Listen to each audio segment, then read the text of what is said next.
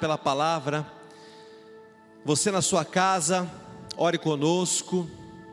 Que Deus te abençoe aí. Você vai receber o toque do Senhor nessa noite de uma maneira especial. Eu creio nisso. Pai querido, nós liberamos a unção, a unção que despedaça o jugo. A tua palavra é uma espada que corta. A tua palavra é uma espada que discerne.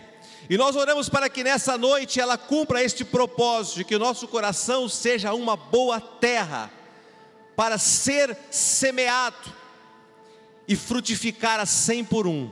Declaramos o poder de Deus, em nome do Senhor Jesus, quem crê diz amém, e graças a Deus. Pode sentar, queridos, louvado seja o nome do Senhor, graças a Deus. Qual era o plano perfeito de Deus? O plano perfeito de Deus foi manifestado no Éden. Esse foi o plano original. Por isso que o pecado de Adão se chama o pecado original. Mas eu não quero me atentar ao pecado original nessa noite, eu quero me atentar ao plano original de Deus. A ideia que Deus tinha em mente e no coração, principalmente, quando ele criou o homem. Veja, Adão foi criado perfeito. Adão foi criado ainda que do pó da terra, para que demonstrasse a nossa fragilidade e pequenez diante do Criador. Contudo, Adão foi criado à imagem e semelhança de Deus.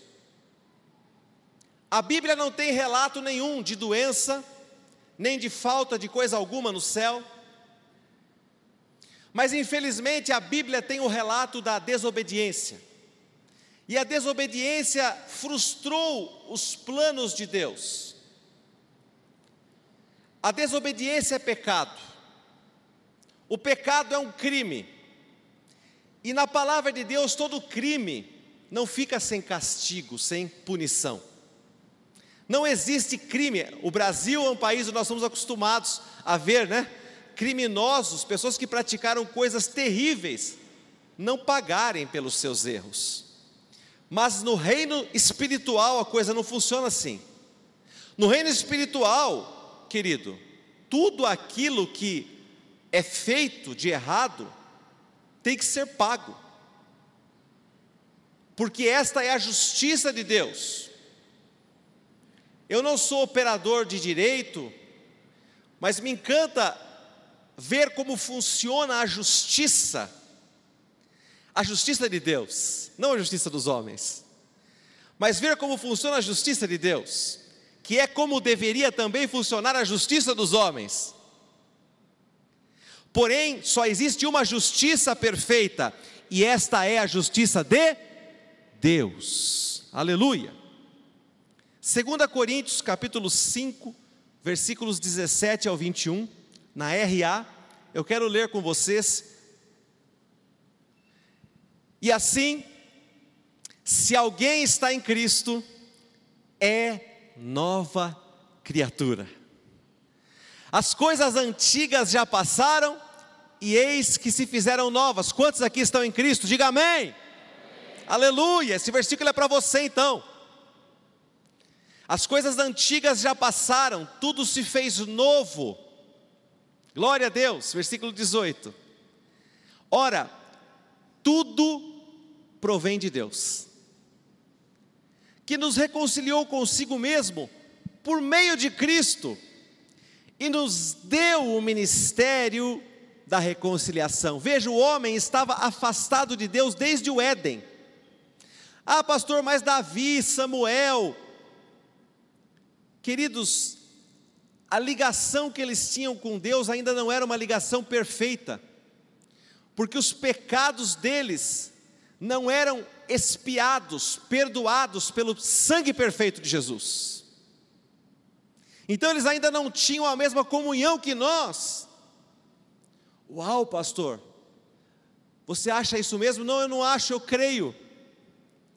E a Bíblia nos diz que este ministério do Antigo Testamento era imperfeito, porque ele era baseado em sacrifícios de animais e injustiças humanas. Mas Deus nos reconciliou, nos trouxe de volta para Ele, por meio de Cristo, e depois nos deu o mesmo ministério. Cada vez que você traz uma pessoa para a igreja, cada vez que você traz uma pessoa para a sua célula, você está reconciliando esta pessoa com Deus por meio de Cristo. E você está exercitando o ministério da reconciliação. Quantos aqui têm exercitado o ministério da reconciliação? Diga amém.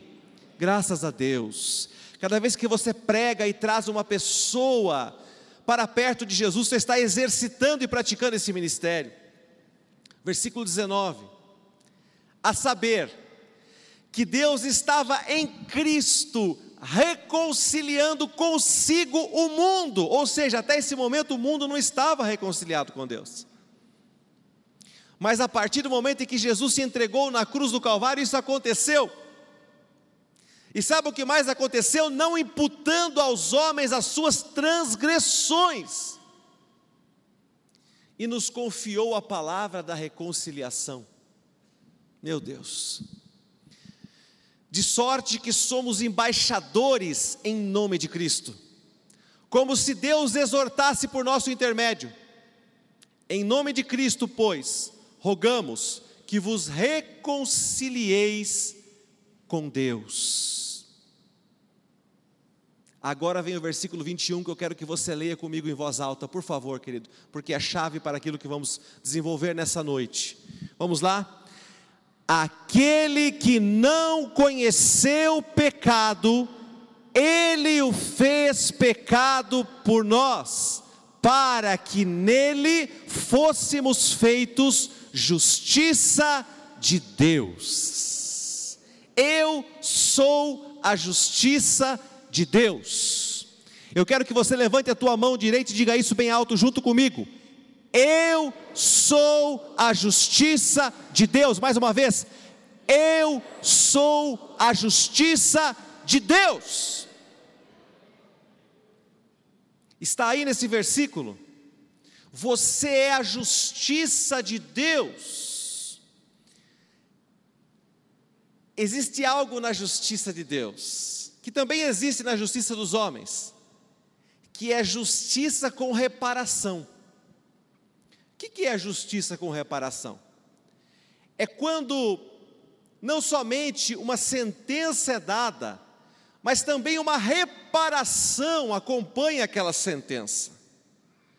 A pessoa que foi vítima daquele crime recebeu um prejuízo. E a reparação que vem através da sentença do juiz vem para reparar, restaurar algo que a pessoa perdeu. Nós fomos vítimas do pecado. Não, pastor, veja bem, eu não fui vítima, eu pequei, sim. Mas se alguém não tivesse pecado antes de você, não se saberia o que era pecado. Entenda o que eu vou dizer. Nós fomos vítimas do pecado de Adão, vítimas de um pecado original.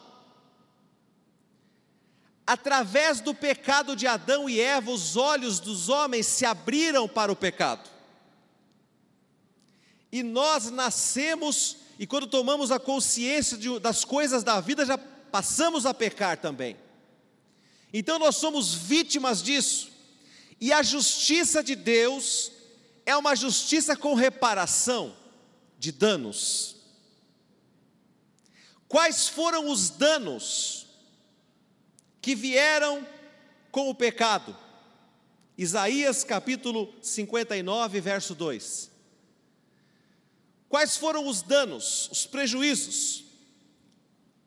O principal prejuízo: as nossas iniquidades fazem separação entre vós e o vosso Deus, e os vossos pecados encobrem o seu rosto de vós, para que vos não ouça. Esse é o grande dano do pecado, a separação de Deus. Essa separação era tão real, que para que os homens não se esquecessem disto, no tabernáculo e no templo da antiguidade, foi colocado um véu Os historiadores divergem um pouco das medidas, mas eu vi que a espessura, a grossura do véu que separava o santo lugar do Santíssimo, da onde estaria a presença de Deus manifestada, variava entre 8 a 12 centímetros. Você imagina um tecido, um tecido dessa grossura, que separava. Por que era tão grosso, pastor? Para que ficasse claro que não havia acesso, não tinha como ir à frente, há uma barreira Através do véu estava sendo dito para o povo: há uma barreira, e essa barreira se chama pecado. E só o sumo sacerdote entrava além do véu, uma vez por ano, e a Bíblia diz: não sem o sacrifício de sangue. Uma vez por ano. E queridos, a humanidade se contentou durante séculos com esse relacionamento distante de Deus. Esse foi o grande dano. Mas a Bíblia diz que quando Jesus entregou sua vida na cruz, o véu se rasgou de alto a baixo, diga glória a Deus. Por isso nós cantamos hoje: o véu que separava não separa mais. Porque ele se rasgou de alto a baixo? Porque, queridos, tinha que quebrar aquilo, não era para ficar algo emendado, ou faltando um pedaço, ou não totalmente rasgado.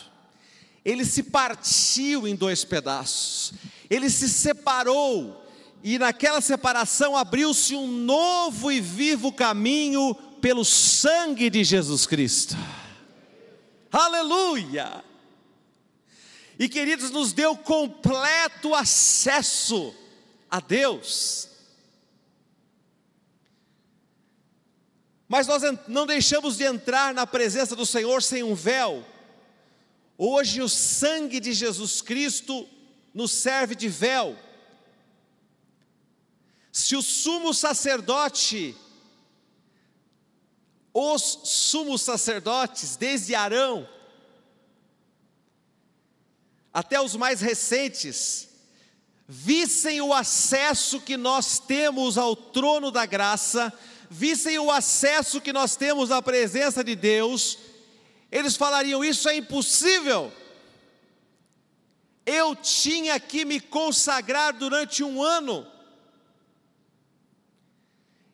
Eu ficava me guardando de tudo, ficava isolado da minha família, cuidava da minha comida, cuidava do meu corpo, me banhava com determinadas ervas, me ungia com determinados óleos. Tudo isso para ter aquele momento. E a Bíblia diz que o sacerdote, ainda por cima, além mesmo tendo feito todas essas purificações, ainda diz que tinha um um sininho amarrado nos pés dele, que era o sinal de que quando, enquanto ele estava vivo na presença de Deus, aquele sininho ficava balançando, porque ele ficava se mexendo lá dentro.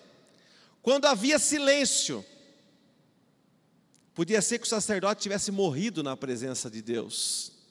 Então eles tinham que puxá-lo através de uma corda. Ele tinha uma corda presa à sua perna. Se ele morresse na presença de Deus, ele era puxado, ninguém podia entrar lá para tirar o corpo morto do sacerdote. Você já imaginou o que era isso? E hoje nós olhamos e cantamos. Queridos, nós temos que ter muito mais adoração ao Rei dos Reis, amém? Nós temos que aprender a adorar. Eu não estou falando só aqui da igreja, eu estou falando da sua casa. Quanto tempo você adora? Quanto tempo? Esses dias o Espírito Santo tem me levado a, a ficar ou, ouvindo aquele CD do Paul Wilbur, Shalom Jerusalém. Nossa, eu já assisti três vezes essa semana. Quando chega naquela parte que ele canta, né, aquelas Kadosh, Cado, acho que é santo. Santo, santo, santo. Que me leva para a presença do Senhor. É o Senhor, Senhor dos exércitos. E aí fica lá, querido, ouvindo aquilo. E eu deixo a minha mente e o meu espírito entrar em adoração. E eu começo a agradecer ao Senhor, porque eu me vejo tendo um acesso que muitas pessoas quiseram ter e não tiveram. E eu me sinto um grande privilegiado, diga glória a Deus. Aleluia. Os pecados fizeram separação entre nós e o nosso Deus. Então quer dizer que Deus estava bravo? Tem pessoas que pensam que Deus está bravo com ela até hoje. Talvez você que me assiste ou que me vê através dessa mensagem gravada, ou que está aqui no nosso meio nessa noite, você pensa assim: Deus não me ama. Porque se Ele me amasse, eu não estaria vivendo o que eu estou vivendo, não estaria passando o que eu estou passando. Talvez você seja um daqueles que nessa noite pensa: Deus está bravo comigo, porque eu tenho orado por essa e por aquela situação, e eu não tenho obtido resposta alguma, então isso é um sinal, certamente é um sinal de que Deus está bravo comigo, de que Ele está irado por causa dos meus pecados e eu não consigo melhorar. Eu, eu... Querido, Romanos capítulo 5, verso 8, acompanhe essa leitura. Por favor, se você puder, leia comigo em alta voz, vamos lá? Mas Deus prova o seu próprio amor para conosco pelo fato de ter Cristo morrido por nós, sendo nós ainda pecadores. Quando você lê isso, você imagina um Deus bravo? Quando você lê isso, você imagina um Deus irado com você? Quando você lê isto, você imagina um Deus que não responderia às suas orações, porque Ele não vai com a sua cara, sua cara é uma cara de pecador, então eu não vou te ouvir. Existe uma prova que Deus te ama. Qual a prova que Deus me ama, pastor? O fato de Cristo ter morrido por você, enquanto você ainda era um pecador. Aleluia! Aleluia! Esta é a prova a prova de que Ele me ama, ou Ele me ama. E tudo o que disser o contrário disto é mentira e é um mentiroso. Porque Deus prova o amor dele por você. Ele te ama. Ele se entregou na cruz. Ele, não, ele não se entregou na cruz por você que está sentadinho aqui hoje. Ele se entregou na cruz por, por você quando você pintava e bordava lá no mundão. Quando você fazia as piores coisas, as piores práticas, foi por este homem, foi por esta mulher que ele se entregou na cruz. Diga glória a Deus. Aleluia. Ele não se entregou por mim hoje. Ele se entregou por mim quando eu estava na bebida, no mundo, nas coisas erradas. Ele me amou e se entregou por mim.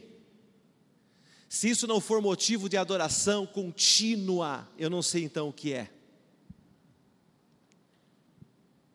Eu começo a olhar este amor e aí sim, eu começo a entender a graça, como eu entendo a graça de Deus, quando eu olho para esse versículo e vejo que eu não merecia. Quando eu olho para a minha vida e vejo que eu não merecia, eu começo a entender a graça. Senhor, eu não merecia isto. Eu era um pecador desprezível. Mas o Senhor provou o seu amor por mim, enviando Jesus para morrer por mim na cruz do Calvário. Quantos aqui estão felizes por isso? Diga glória a Deus. Levante as suas mãos e comece a agradecer o Senhor Jesus. Comece a dizer: Senhor, eu te louvo, eu te adoro, eu te exalto pela obra da cruz, porque o Senhor me amou primeiro, porque o Senhor se entregou por mim. Eu te exalto, Jesus. Tu és o amor da minha vida. Aleluia. Te amo, Jesus. Aleluia. Aleluia. Mas então, pastor, se Deus não está bravo comigo, o que eu preciso fazer para viver este amor, essa graça, esse entendimento? Vamos continuar a entender isto, querido. Romanos capítulo 10, verso 10, fala algo tremendo. Como eu me torno justiça de Deus? Vamos ler juntos, bem alto, por favor.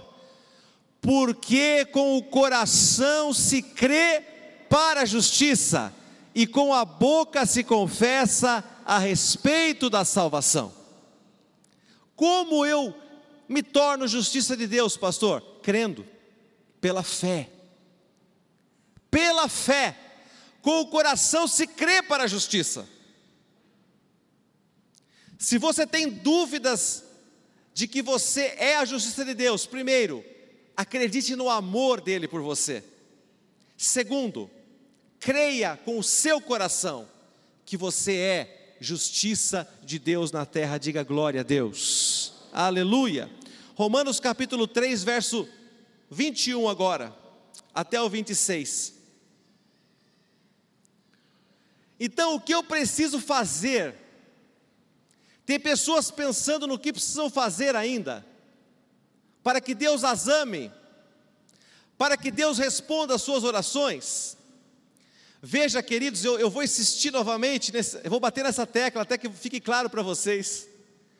Nunca diga para mim, pastor, eu estou jejuando pela minha casa própria, porque eu vou rir de você, com todo respeito, mas eu vou ter que rir, porque não se jejua por uma casa própria, você vai jejuar por algo que Deus já te deu? Glória a Deus por esses améns. Eu vou jejuar para quê? Para mudar o coração de Deus, para me tornar apto, digno de receber uma casa? É isso mesmo? Que você está pensando em fazer através do jejum? Esquece. Mas agora, sem lei, sem lei, sem obras de justiça, sem obras que te justifiquem. Se manifestou a justiça de Deus, testemunhada pela lei e pelos profetas. Uh, versículo 22. Justiça de Deus mediante a fé em Cristo Jesus para todos os que creem, porque não há distinção. Justiça de Deus mediante a fé. Como me tornarei bom o suficiente para receber alguma coisa de Deus? Nunca.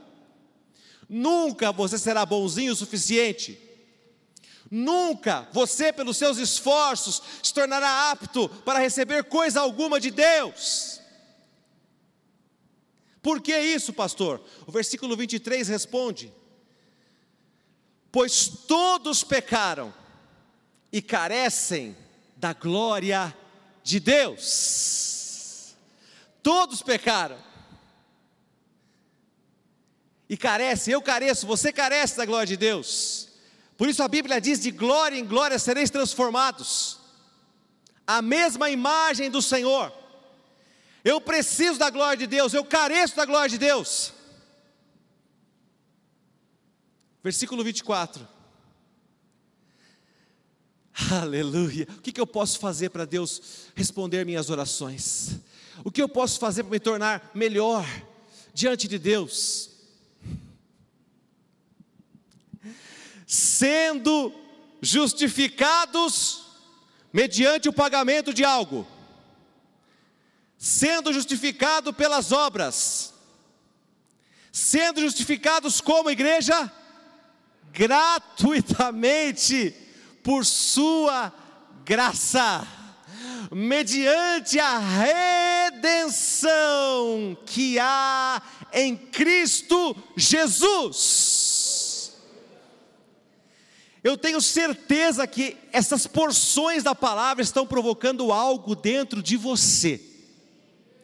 Eu tenho certeza, tem, tem coisas estremecendo dentro de você, como estremeceram dentro de mim. À medida em que eu li com essa calma que eu estou lendo, meditando, parando,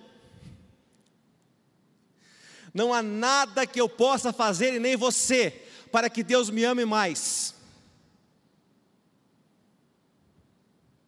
Nenhuma obra.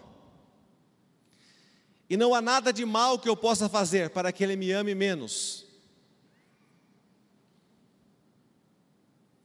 Porque a minha justificação é de graça, por Sua graça, mediante a redenção que há em Cristo Jesus. Versículo 25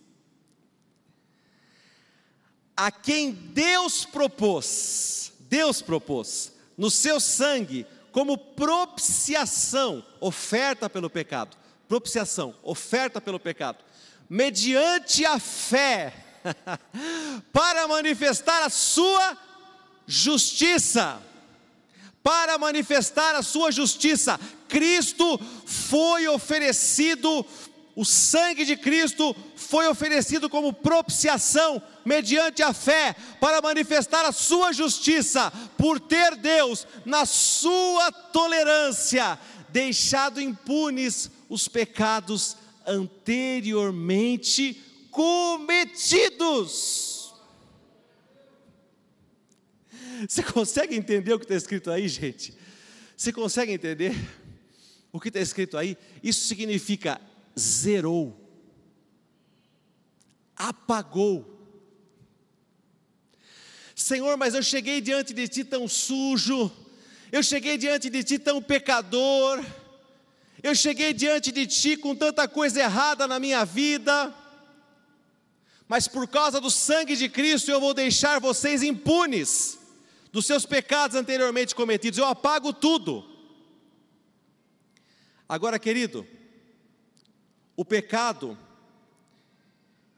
ele é um crime, e todo crime, no reino espiritual, merece um castigo.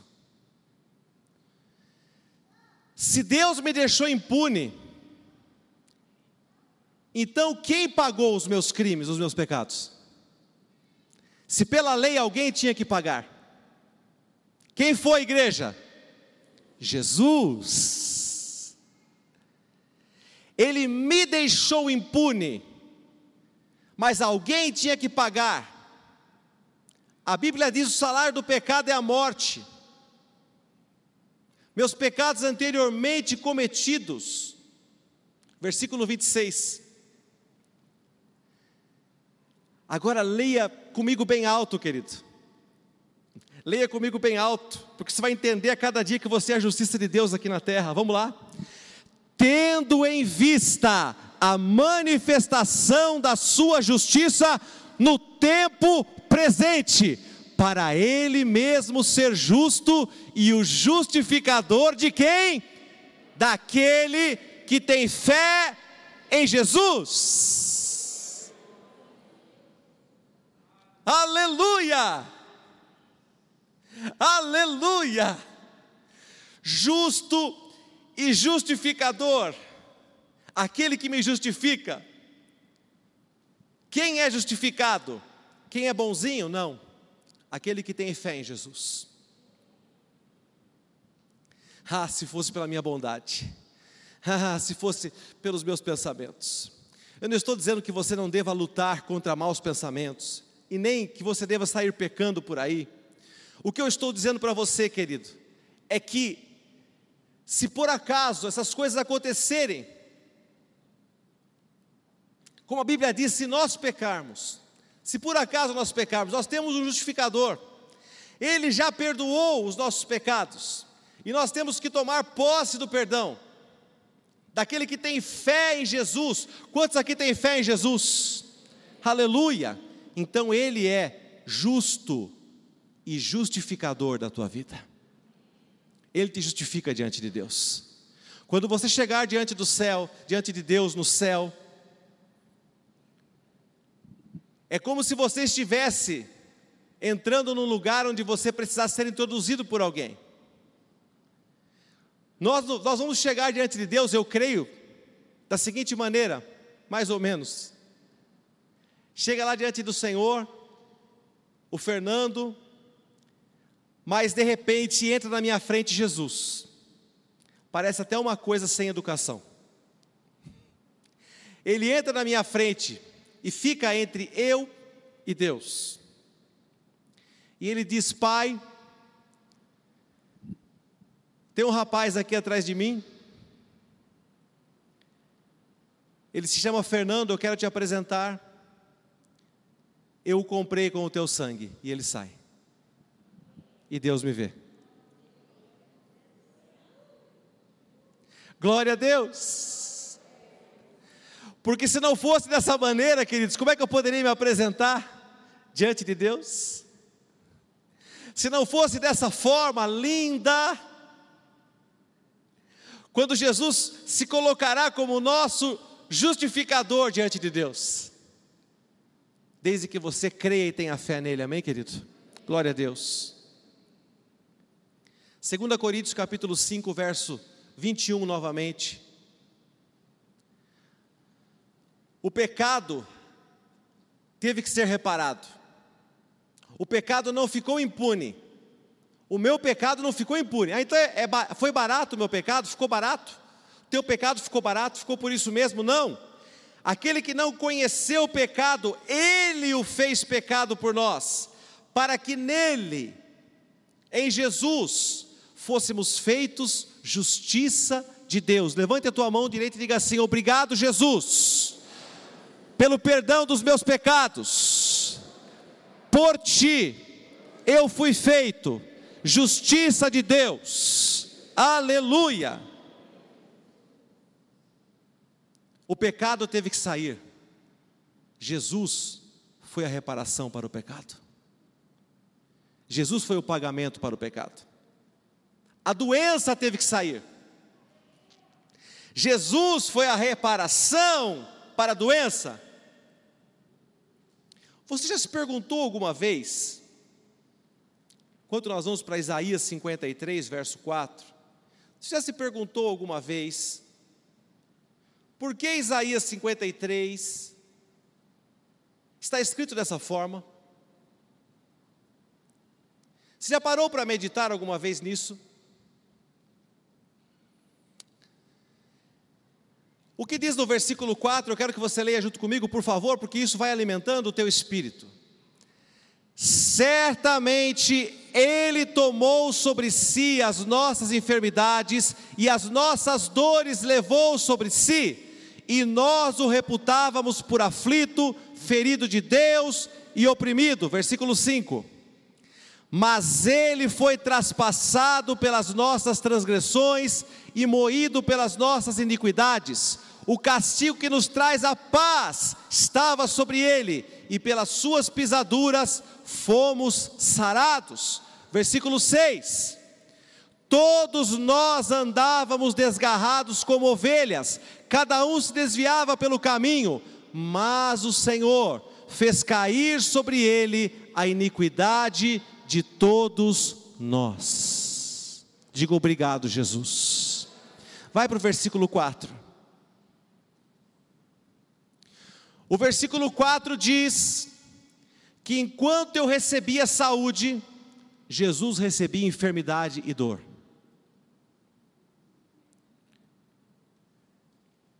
Diga, enquanto eu recebi saúde, Jesus recebeu enfermidade e dor.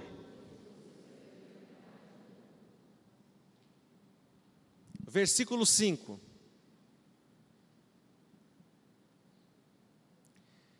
Enquanto nós recebemos paz, ele recebeu castigo.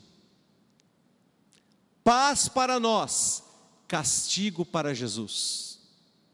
Entenda a obra justificadora de Jesus na cruz. Quando ele, querido, tomou a doença que era nossa, tomou a aflição que era nossa, o castigo que era nosso, tomou a iniquidade e a transgressão que eram nossos. Quantos aqui entenderam? Diga amém, Jesus. Na cruz houve uma troca. Na cruz houve, queridos, uma justificação o que era para ser nosso foi para Jesus. E o que era de Jesus veio para nós, diga glória a Deus. O que era para ser nosso? Enfermidade, aflição, transgressão, iniquidade, mas tudo isso foi para Jesus, e Ele deu, no lugar dessas coisas, saúde paz e perdão. Diga glória a Deus. Aleluia. Você precisa tomar posse disso, querido. Por que Jesus não levou apenas os pecados, hein? Eu quero insistir um pouco nisso para concluir a mensagem. Jesus poderia ter ido à cruz e falar assim: está consumado, seus pecados estão perdoados, se virem. Lembra do que eu falei? Justiça com reparação? O que, que entrou no mundo junto com o pecado? Doença, miséria, morte, dor. Com Jesus veio a reparação total. Se Jesus tivesse salvo apenas as nossas almas, apenas em enormes aspas, porque isso aí já seria tudo, mas não seria uma reparação total daquilo que aconteceu no Éden, da queda do homem. Para que houvesse uma reparação total, Jesus Cristo tinha que também levar embora aquilo que entrou através do pecado. O que, que entrou através do pecado? Doença, inimizade, morte, transgressões, falta de paz, depressão, AIDS, câncer, Covid, essas coisas entraram através do pecado.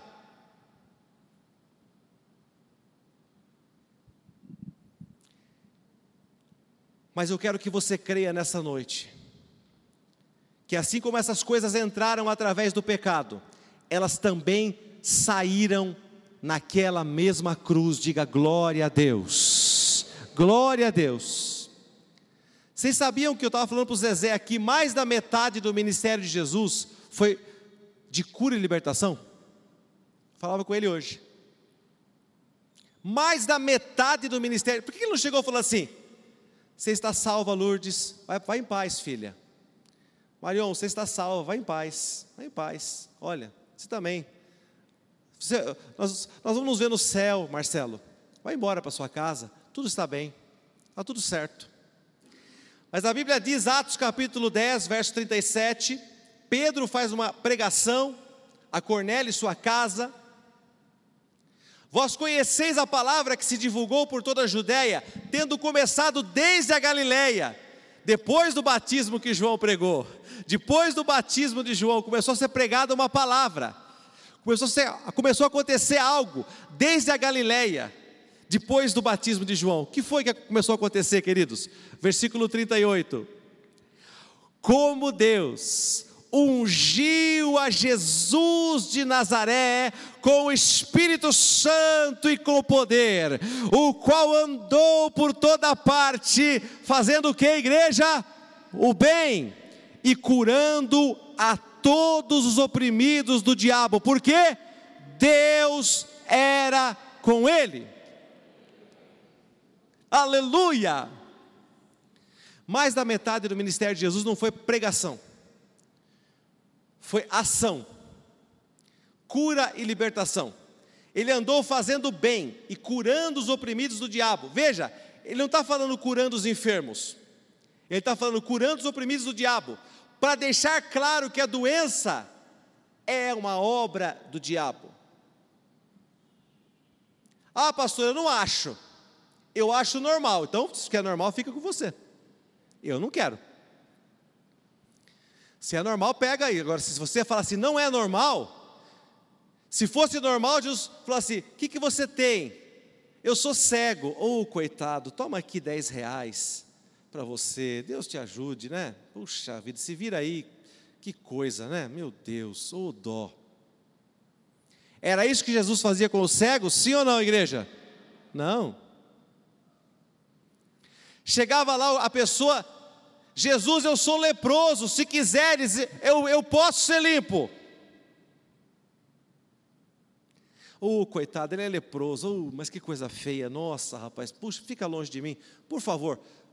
Você crê que eu sou filho de Deus? Receba a sua salvação e olha, volta, tudo vai dar certo, a bênção está no céu, e amém, e é isso aí, e, e beleza. Não, o que, que ele fez com os dez leprosos?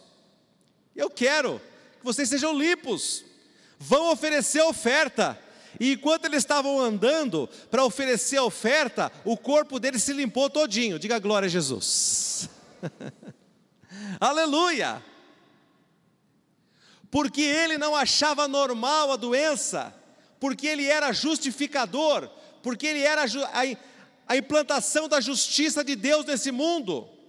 Você é a justiça de Deus nesse mundo. Levanta a tua mão direita bem alta e diga: Eu sou a justiça de Deus nesse mundo. Você aceita pela fé a justificação que veio do sacrifício de Jesus, sim ou não? Você aceita? Você acredita que os seus pecados são perdoados por causa da cruz? Sim ou não? Amém. Diga amém. Glória a Deus. Agora eu quero lembrar daquela passagem quando os homens desceram aquele seu amigo pelo telhado. E ele estava sendo descido ali no meio do, do lugar onde Jesus pregava. E quando Jesus olhou para aquele homem disse assim: Filho, os teus pecados estão perdoados. O povo, quê? Que, pe que pecado perdoado, coisa nenhuma. Olha, eles eram diferentes da gente. Olha como é que eram os fariseus e o povo daquela época. Falou que estava perdoado o pecado, eles sapatearam, eles. Ah, ah, não, não aceitamos. Hoje, quando fala assim, filha, seus pecados estão perdoados, o que, que você diz? Amém. Obrigado, Senhor. Eu recebo. Aquela época eles sapateavam. Não, ninguém tem poder para perdoar pecados, ninguém. Mas você é diferente deles, porque você crê que Jesus Cristo te perdoou e limpou todos os seus pecados. Diga amém. amém. Aleluia. Você é diferente. Mas aí Jesus disse: para que vocês saibam que o Filho do homem tem poder na terra para perdoar pecados, a você eu digo: levanta-te, toma o teu leito e anda. O que, que Jesus ensinou para todos nós neste dia? Que não existem dois tipos de fé. Que não existe a fé salvífica e a fé para a cura divina. Isso é uma bobagem teológica. Isso é uma bobagem. Você pode ter lido 20 tratados falando sobre isso já. Rasgue tudo isso, jogue fora. Esse livro não presta. Onde você leu isso? Porque Jesus disse para que vocês saibam que o Filho do Homem tem autoridade. O que é mais difícil dizer? Perdoados estão os seus pecados ou levanta-te e anda? O que é mais difícil? Para que vocês saibam que eu tenho poder, a ti eu te digo: levanta-te e anda. Jesus disse: O que é mais difícil dizer? Levanta-te e anda, ou seja salvo, seus pecados estão perdoados. Jesus estava dizendo: não há diferença. A mesma fé que te leva para o céu cura teu corpo hoje na terra. Diga glória a Jesus. Repita assim comigo em voz alta: a mesma fé que me leva para o céu, cura meu corpo hoje. Era isso que Jesus estava pregando, é a mesma fé, a mesma fé. Não são dois tipos de fé, a mesma fé. Por isso você precisa acreditar, querido, que quando nós vivemos uma vida aqui na terra onde nós aceitamos a doença, a inimizade e a pobreza como normais, nós não estamos sendo justiça de Deus. Nós estamos querendo só uma parte daquilo que Deus fez e crendo parcialmente. E você não foi chamado para crer parcialmente, você foi chamado para crer totalmente. Diga glória a Jesus. Levanta a tua mão direita e diga assim: Eu creio totalmente em minha salvação, em minha cura e na provisão para a minha vida. Aleluia, aleluia. Jesus está te chamando para viver uma vida plena nessa noite. Eu quero que o grupo suba, por favor.